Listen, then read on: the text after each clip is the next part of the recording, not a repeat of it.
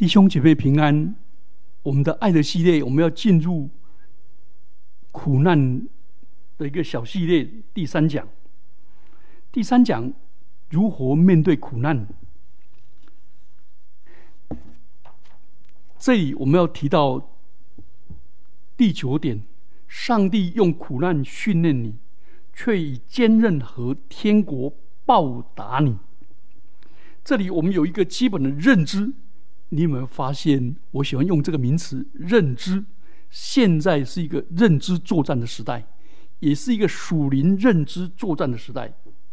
我们要了解，上帝是爱的上帝，上帝不是内在狂，然后基督徒也不是被内狂，所以上帝不是故意来内在我们，让我们受苦难，而是凡事都有美善旨意计划的上帝。所以，上帝也不是随机、没有计划的，那个不是学员助自在的哦，让人家这个缘分就是就是随机的。上帝也不是高高在上的暴君，不在意人间的苦，不在意人间的苦难。上帝要我们要你要我经历的苦难跟试炼，是要成就他的赐福跟恩典。让你失去的，变成对天国的投资的机会；你为他舍弃的，都成为上帝永远福分的种子。好，这里这个我们分几方面来讲。第一个，进入天国需要经过许多的苦难，所以一定要。上帝一定要透过苦难对我们施恩福，并用苦难让我们离弃罪恶。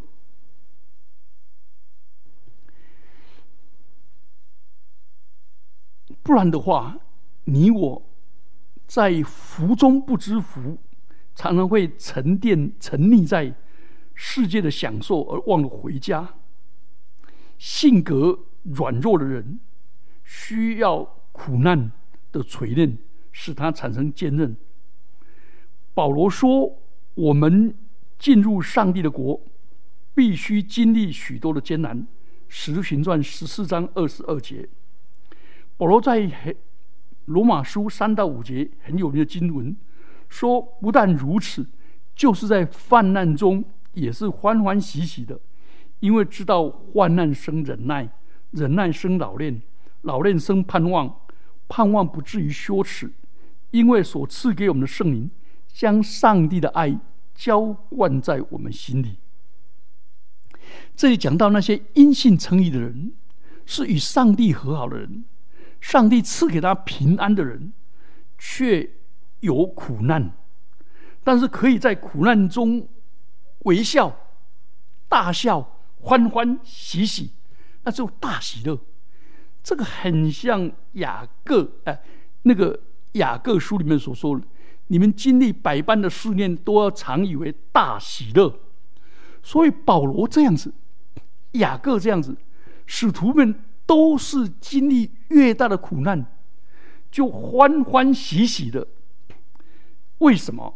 他不是被被内狂哦，他是因为欢喜苦难生老练，老练生忍，患难生忍耐，忍耐生老练。老练生盼望，而且这个盼望不会落空哦，因为圣灵把上帝的爱浇灌在我里面。换句话说，在患难中欢欢喜喜，因为上帝的爱临到；在患难中，因为上帝的爱就生忍耐，爱是恒久忍耐；在在患难中，因为爱的临到，就生老练，老练就生盼望，这是很美的。圣经上也说：“流泪撒种的必欢然收欢欢呼收割；那带种流泪出去的，也要欢欢乐乐带禾捆回来。”换句话说，我们在天国里面进要进入天国，要经历许多的患难，但是经历患难的方法就是快快乐乐的面对它，而能够快快乐乐面对它，就是因为我们有个认知。因为这个认知是上帝赐给我们更坚韧的性格，生忍耐，生老练，生盼望。哇，这么这是很美的一个 EQ。你们发现现在人说，一个人的成功百分之十靠 IQ，百分之九十靠 EQ，而圣经上里面给我们的最美的 EQ。第二个观念，我们要进入天国里面，那种经历的患难是暂时的，要赐给我们是永远的福乐的天国。所以保罗说，我们所受的苦是自战自亲，很暂时又很轻省，自战自亲的苦楚，要为我们承受是极大无比永远的荣耀。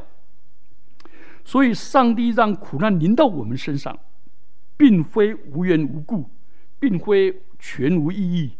每件事都是恩典，每个经历都是他爱的明证。因为有天堂，人世间最恶的、可怕的苦难，最残忍、苛刻的人生经历，只不过是过境的旅馆一夜而已，算不得什么。进入天国里面。是我们永恒的家，所以耶稣也说，《路加福音》九章二三节：“若有人要跟从我，就要背，就当舍己，天天背起他的十字架来跟从我。”保罗也说：“我想现在的苦楚，比起将将来要显于我们的荣耀，就不足介意了。”所以，我们这这这这样就会充满了感恩，知道这是暂时的，会过去。就好像一个人参加婚礼，哎，新郎新娘在筹备婚礼，哇，好累好累，但是却进入永恒的婚姻里面，那不是很美吗？今生好。第三方面，参与基督的苦难，将来与基督同得荣耀。好，刚才我们讲到进入天国的苦难是必然遇到的，而且欢欢喜喜，产生坚韧的性格。第二方面呢，我们的苦难只是暂时的，过境旅馆住一夜而已，我们就要进入永远的家乡，永远的家。啊，第三个是什么？不要让苦难白白的苦啊！我们受苦其实是参与基督救赎的苦难呢保罗在哥罗西书一章二十四节说。现在我为你们受苦，倒觉欢乐，并且为基督的身体，就是为教会，要在我身上补满基督患难的缺欠。这个缺欠不是指着说耶稣基督在十字十字架上的救恩有什么缺欠，就是尚未完成，不是这个意思。救恩是完全的，没有人能够添加一点。但基督所成功的救恩，必须借着我们要传扬出去。但是传扬的人要使许多人蒙恩，进入荣耀里去。但是传福音要付代价，要受苦受辱，甚至殉道而死。这样的话，就一同有份于耶稣基督的泛滥。启示录一章九节。所以，补满基督患难的缺陷，是基督完成完美的救恩。但是，我要把这完美的救恩宣讲给人，鼓励人信主，劝勉人信主，却会带来自己本身所受的压力、羞辱、拒绝、排斥，或者辱骂，甚至训道。这个本身呢，就是有份于共同参与耶稣基督患难。好，第九点讲完了，我们进入第十点。耶稣基督的救恩，就是要消灭邪恶跟苦难。好，我们现在都讲到了，我们刚才讲到了是个人怎么胜利。现在我们来支取耶稣基督的救恩已经给我们的恩典。那个恩典是什么？耶稣基督的救恩就要消灭邪恶跟苦难。上帝的慈爱。要拯救人脱离一切的罪恶，也要拯救人脱离一切的邪恶和苦难的残虐。他是公义的上帝，所以一切罪恶都罪恶都有结果。可是这一位爱的上帝，却差遣他的独生爱子，为我们承担了这罪恶的苦难。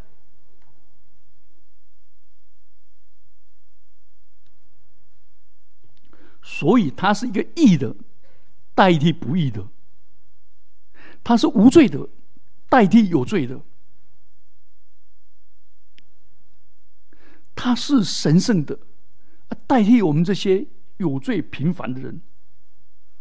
所以，耶稣基督他为我们成就了救恩，所以我们所受的苦难跟基督的苦难比起来。就无足挂齿。我们的苦难也是基督让我们参与他救赎的一部分。耶稣通过苦难消灭苦难。我们有时候在这世上跟罪恶抗争，我们也承担了苦难。但是我们对罪恶抗争，其实是与基督一同同工，因为我们。透过爱而苦难，也参与耶稣基督的救赎。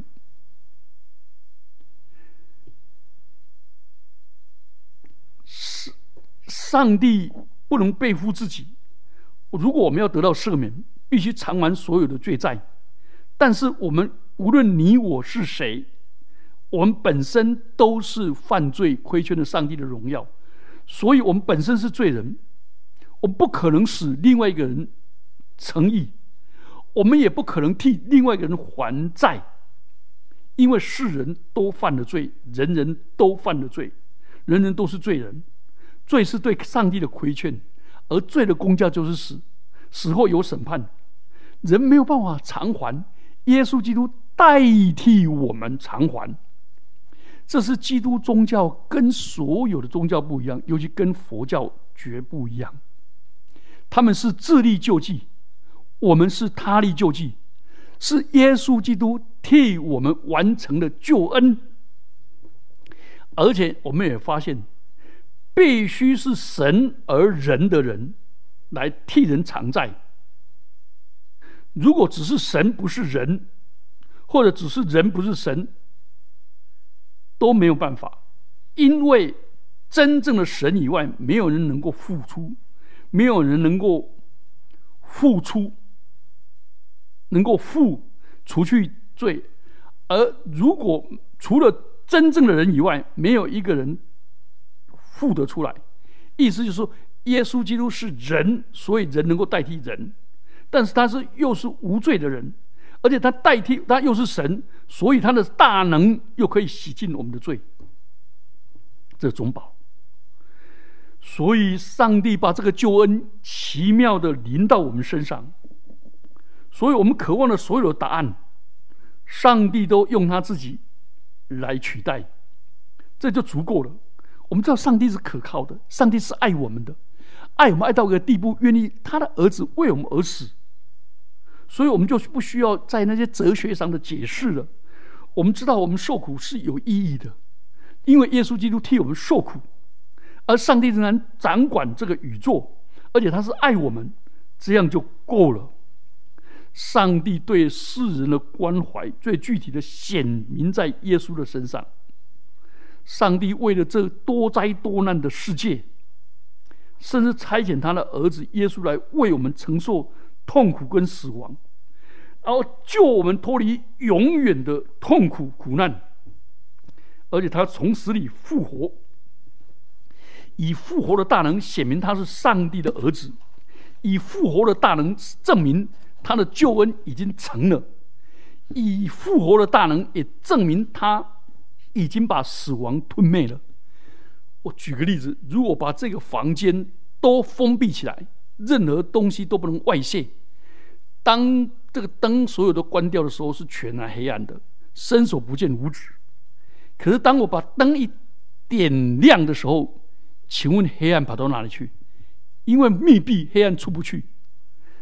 黑暗被光明吞没了，耶稣被死亡吞没了，所以，我们人生所有的苦难，到最后，耶稣基督都替我们解决了，并且他复活升天以后，把圣灵赐下给我们，用圣灵的大能，使我们继续在这世界里面，以这世界做见证，做光盐的见证，用光来吞灭黑暗，用盐来防止腐败，继续宣扬福音，领许多的儿女进荣耀里去。到了天上，有一天，上帝要擦干我们一切的眼泪，不再有死亡，也不再有悲叹。哭嚎、疼痛，因为以前的事都过去了，所以苦难的存在不能证明上帝的不存在，反而是上帝存在的明证。求主赐福我们。好，最后我们来谈一点，苦难有时候是上帝给我们爱的礼物，这一点。就是要凭着信心。为什么苦难反而是上帝爱的礼物呢？因为上帝让我们经历暂时的痛苦，要赐给我们更长远、更多、更丰富的利益。正如我们让我们的孩子接受各种运动的训练，请问这些训练刚开始兴致勃勃。后面训练下去会不会有一段撞墙期？是不是要纪律、要流汗、要累、要疲倦？但是结果呢，就产生了更强健的体魄和更坚强的意志。哥林多后书，哥林多后书第四章十五节说：“凡事都为你们好，好叫恩惠因人多越发加增。”感谢格外显多，以致归荣耀于上帝。保罗也在哥林多后书第四章十六节到十八节说：“所以我们不上当，外体虽然毁坏，但内心却一天心似一天。我们这自战自亲的苦楚，要为我们成就极重无比、永远的荣耀。原来我们不是顾念所见的。”乃是顾念所不见的，因为所见的是暂时的，所不见的是永远的。所以苦难是爱的礼物。那我们从几方面来看，到底苦难带给我们什么的礼物呢？第一个，苦难使人悔改。上帝在我们的欢乐中轻声细语，上帝在我们的良知当中扬声诉说。但是，上帝在我们的苦难里大声呐呐喊，因为痛苦是送上帝用来唤醒这个耳背的世界的麦克风，所以上帝借着苦难对你说话。苦难使人谦卑，使人懂得反省；苦难使人因着反省而带来悔改。所以。苦难不仅是上帝的心意，也是人性的反思力。诗篇三十二篇第九节说：“你不可像那无知的罗马，必须用绝环配头勒住他，不然就不能驯服。”所以，苦难使人谦卑，使人懂得反省。第二个，苦难是管教的杖。让那些顽梗悖逆的人、愚蒙的孩子、被迷住心窍的人、沉溺在某种嗜好的人，或者沉溺在某种痛苦的人，能够晓得回转。箴言二十二章第十五节说：“愚昧蒙住孩童的心，用管教的杖可以永远赶除。”上帝有时候需要我们警醒，那管教意味着痛苦，这痛苦是上帝的爱的杖。好，所以痛苦是上帝对我们说话，也是上帝对我们的管教，这是一个使人悔改的礼物。那第二个礼物呢？爱的礼物是什么？是亲密的礼物。苦难使人更加的亲近上帝。诗篇一百一十九篇七十一节跟七十二节说：“我受苦是与我有益，我要使我学习你的律例。你口中的训言与我有益，胜过千万的金银。一九篇六十七节说：“我为受苦以先走迷了路，现在却遵守你的话。”我们往往因为一帆风顺而远离、疏离上帝，而且认自己还自以为意，认为自己有办法，所以有这样的成就。我们常常忽略生命中最重要的，我们忙于追求世俗，然后上帝用苦难刺痛我们。让我们来亲近他。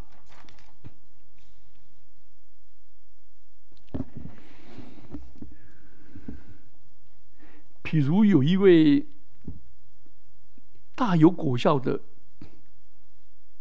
教会的开拓者，他沉溺于养养猪赚钱。他本身是又是畜牧出身的。那养猪也无可厚非，但是上帝都是提醒他：你已经领受上帝的圣召，教会呼唤他回去，他都没有在意。忽然间，他所有的猪都命亡。当兽医多方检测，真的找不出原因，他猛然悔改，向主认罪，重新。回到主的工厂上，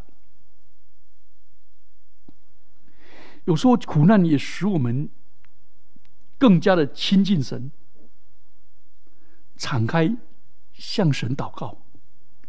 有些人以为我都要把一切事情处理好了，才向上帝报告。我在服兵役的时候，对一个对于一个空运官传福音。他跟我讲说，我又抽烟，又赌博，又又又又又又一大堆。他说，我把这些都改好了，不然才来亲近上帝，不然的话，上帝也会觉得很丢脸。我说，耶稣是个医生，那你要不要一切病都好了才去看医生？所以，圣经有很多例子。都是向在苦难中向上帝敞开他的心灵。大卫王写的诗篇里面有一篇六十二篇第八节说：“你们众民当时时倚靠耶和华，在他面前倾心吐意。上帝是我的避难所。”沙漠记上一章十五节，哈拿无法生育，他也向耶和华吐露他不生育的愁苦。所以，求主赐福我们，有苦难，使我们亲近神，在神面前倾心吐意，把自己的苦、苦毒、痛苦献给神。第三方面，苦难是爱的礼物，因为它使我们避开了更大的麻烦。我们知道，这世界因为人。的罪进入这世界，整个地球，我们只有一个地球，但是人类却成为地球的最大的害虫。整个大地大反扑，大地中毒，空气污染，森林砍光，臭氧层破洞越来越大。所以在最终享乐的我们，痛苦提醒我们，属灵的疾病正破坏我们的世界。使我们自己来反省。另外，塑造者出问题的时候，有时候是出于人的自私。人的自私，上帝就对我们警告：该隐杀了弟弟亚伯，拉麦的五剑哥夸耀自己的暴行，说杀该隐的要报七遍。杀我拉麦的要报应七十个七倍。撒来苦待下甲，拉班欺骗外甥雅各，约瑟被哥哥贩卖做奴隶，这等等都出于人的自私。但是上帝好奇妙，在这些犯这些人的犯罪里面，上帝还在最终施恩典。所以，当我本身出问题的时候，我也要来到上帝的面前，说：“神啊，怜悯我，可怜我，拯救我。”因为耶稣语重心长的表示：“你们祈求，就给你们；寻找，就寻见；后门，就给你们开门。”最后第四个，苦难是礼物，也是锻炼人的信心。爱的礼物，患难可能引导人迈向不可知论，对上帝怀疑；但是苦难也可以引导我们的信心，加强我们的信心。因为我们进天堂要经历许多的苦难，这需要很多的信心。而困难有时候是对信心最好的教练，所以你们发现好多好多的信心的伟人，其实没有人是白白得到这些的，都是经历许多的苦难的。譬如说，经历人性很多苦难的约伯，最有惊叹说：“我从前风闻有你，今日亲眼见你。”约伯记四十二章第五节，这时候他的信心变得最坚定而纯全。英国圣公会的名目 John Stott 在他写《当代的十字架》里面说：“上帝放下他对痛苦的免疫权，因为上帝没有犯罪嘛，他不需要痛苦嘛。上帝是全能的，也是。”可是上帝却愿意让他的儿子道成肉身，走入有血有肉的领域里面，有眼泪、有生死别离的世界。他为我们人人尝了死的滋味，我们的人生的苦难也就变得比较能够面对跟承受，因为基督为我们受苦。基督成为我们受苦的榜样，而且基督无辜的为我们受苦。基督不但为我们受苦，而且受苦致死，而且从死里复活，得胜了，所以给我们的盼望。因此，人为何受苦这个问题找不到答案，但是我们知道十字架。就象征受苦的记号，就可以帮助我们成长。所以我们要认识到试试炼就是上帝伟大的礼物，我们就可以忍受这些试炼。所以我们可以常常这样祷告说：“主啊，这是若出于你，我就默默默然不语；这是如果出于撒旦邪灵的攻击。”我奉主耶稣基督的名，离我去吧。但是我们还可以更积极的祷告说：“主啊，你给我这爱的礼物，求主给我智慧跟悟性，让我认识这个礼物，接受这个礼物，使我的信心更成长，使我的个性更坚韧，使我跟你的关系更亲密。”我们一起祷告。主，我们感谢你，主，我们爱，我们爱你，因为你以苦难给我们做礼物，恩待我们，让我们一直活在你的爱当中。谢谢我们主，奉基督耶稣的名祈祷，阿门。